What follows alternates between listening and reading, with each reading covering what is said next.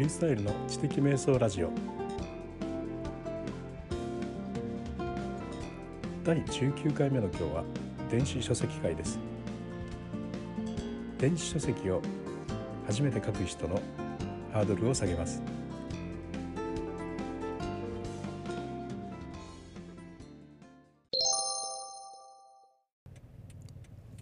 こんにちは。リュースタイルの知的瞑想ラジオです。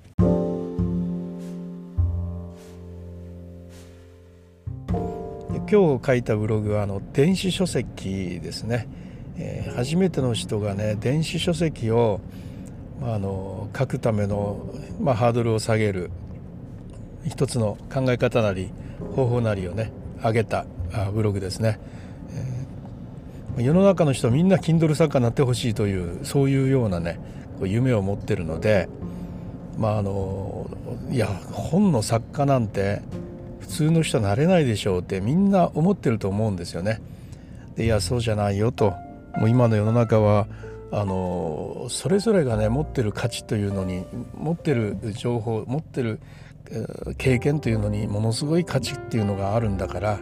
もうそれにみんなが気づき始めた世の中なのでみんながね本を出せばあのそれだけ世の中に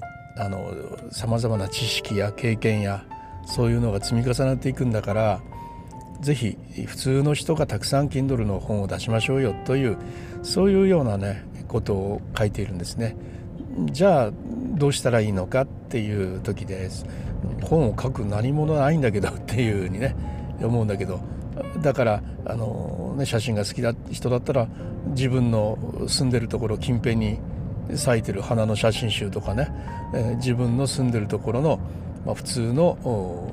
住宅街でもう何でもいいしそういうとこの写真集とかね。そういうのって結構需要があると思うんですよ。何々県何々町の日常みたいなね写真集とか。見てみたいですもんね、まあ、そういうようなのがあって、まあ、他の人も見たいと思うし近くに住んでる人なんていうのはえー、近くだみたいな感じでやっぱ需要があると思うんですね。そういう写真集でもいいしなんかあの自分が大好きな母から受け継がれた何々の作り方みたいなのがね、まあ、10個ぐらいありますというような人はそれを、えー、ね、レシピ集っていうのを作ってもいいしそれは本にしないと全くそれで消えてしまうものなのでですからそれにもやっぱ価値がある。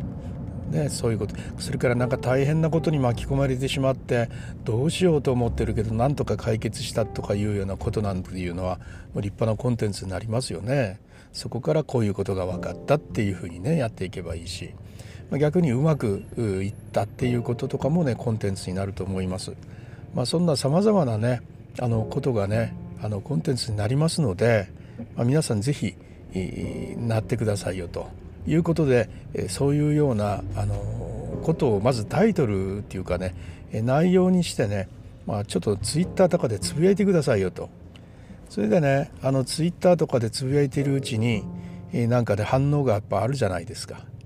で反応があったものについてねちょっと膨らませてねノートの記事に、えー、していくということなんですね。でノートの記事はあの、まあ、小さい記事なのでねそんなに気負わないで書けるし SEO とかそんなに考える必要もないのであのあれは SNS だからですね。だからあの、まあ、ファンがついてその人たちが好きをしてくれるということでねやっぱ拡散していけばいいので、まあ、そういうふうなのをずっとやってるとだんだんフォローフォロワーも増えてきてですねいいねとかもやっぱ増えてきますよね。でそうするとあのいいねあいいねというか好きか。好きがつくものとつきにくいものとかやっぱ出てきますよね。どでねその好きがついたたくさんこれは好きがつくなというものを取り上げてそいつをですね脈ありと見てねそれについてノートに追記をずっとしていったらどうですかと。で今ねノートの追記っていうのはもう非常に一般的じゃないですか。あのある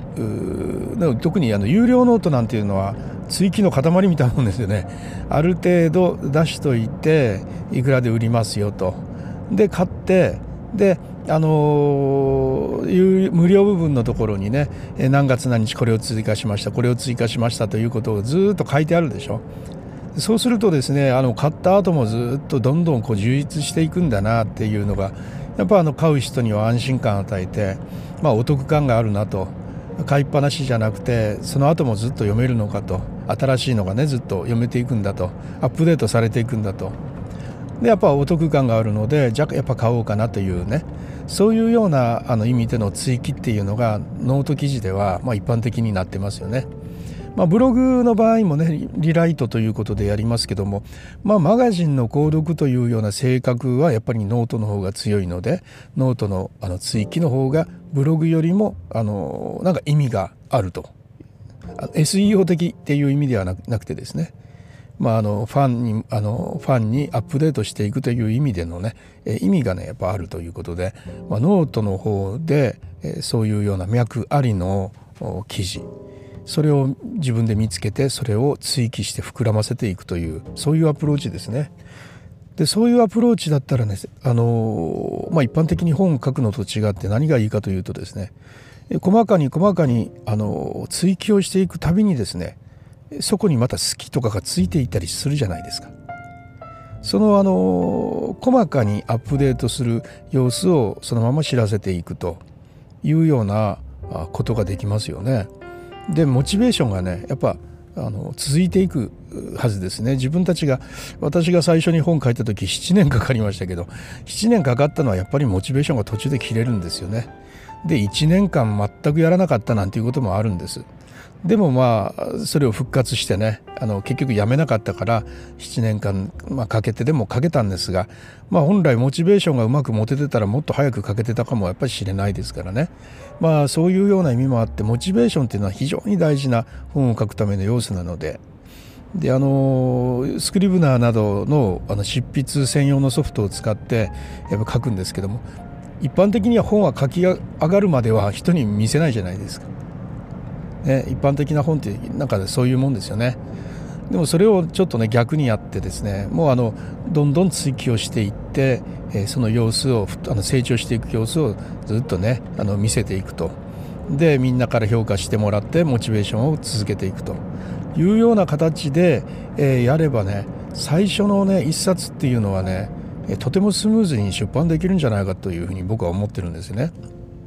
で実際今僕はあの一つあのノートにあのそういう追記記事を持っててそれはですね吉田兼好ブログっていうね、えー、題材題材あの題名なんですよ。で吉田兼好のつれつれづれ草を読むとねこれは絶対この人今生きてたらブロガーになってるだろうって思うんですよ。まあ、あのつれづれのことを書く、まあ、雑記ブログですよねあの人の書くのはね。絶対雑記ブログやってるなと思ってそれを12段ブログに書いてみたんですよねあの現代語訳にして。で清少納言がツッコミ入れたりとかするようなね、えー、ブログ書いてみたらことのほかね反響があったんですよね。でそれでこれは面白いぞということで、えー、ノートの方で追記しようと思ってノートにそのまま移してそしてちょっとずつちょっとずつ追記して今8段ぐらいまでやったのかな。で結構ねそれもあのまあ好き自体はね4つぐらいしかついてないけども結構見られてるんですよね。でもう面白いと思ってくれてんだろうなと思って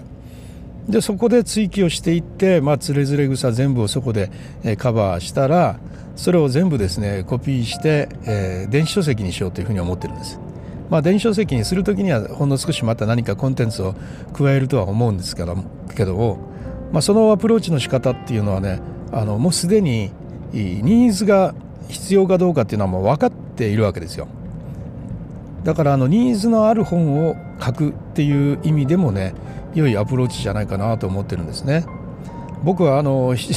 7年かけて書いた本っていうのはね、えー、すごいその前にも言いましたけれどもね新書版2冊分ぐらいのある分量のあるそれは中身の詰まった本だったんですよね。あのもう自信作だったんですがあの今検索もされないんですね。あのタイトルわけのわからないタイトルだし、ね、内容はあの2つ3つぐらいの内容が入ってるしでね、まあ、全くニーズのない本を書いちゃったということがねしっかり私も学びましたのでね。でもそのアプローチの仕方だともう最初に、えー、ニーズがあるものについて追求をしていくわけだからスタートの時点からねあの違うわけですね。はいということであのまあ、最初に書く本というのはそんなに僕がやったみたいにねとんでもないページ数のものを書かなくてもいいわけでまあ、せいぜい 100, ペ100ページぐらいあればそれで十分じゃないけど100ページもない電子書籍っていっぱいありますよ。まあ、内容さえ面白ければね成り立つのが電子書籍なんでね、まあ、それであの、まあ、ノートで終わってもいいんですけどもせっかくなら書籍にするということで自分はねあのアマゾンの中にその本がね、えー、大家の本と一緒に並んでるというそういう経験すごい素晴らしいですよ。ですからそういう本がいっぱいね増えていけばいいなって思うんですね。はい、ということで、まあ、あのノート記事をあの膨らまして、えー、本電子書籍にしていくというアプローチの仕方について、えー、今朝のブログでですねあの紹介をしたところです。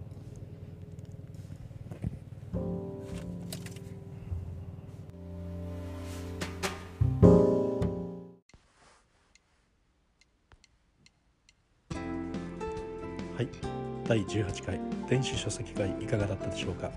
初めての人が電子書籍を書く時の第1冊目のハードルを下げるお話をいたしました。ノートに追記をしながら本を仕上げていく方法はおすすめですので是非みんなで電子書籍を書きましょう。気に入っていただけたら知的瞑想というハッシュタグで話題にしていただけると嬉しいです。それではまた。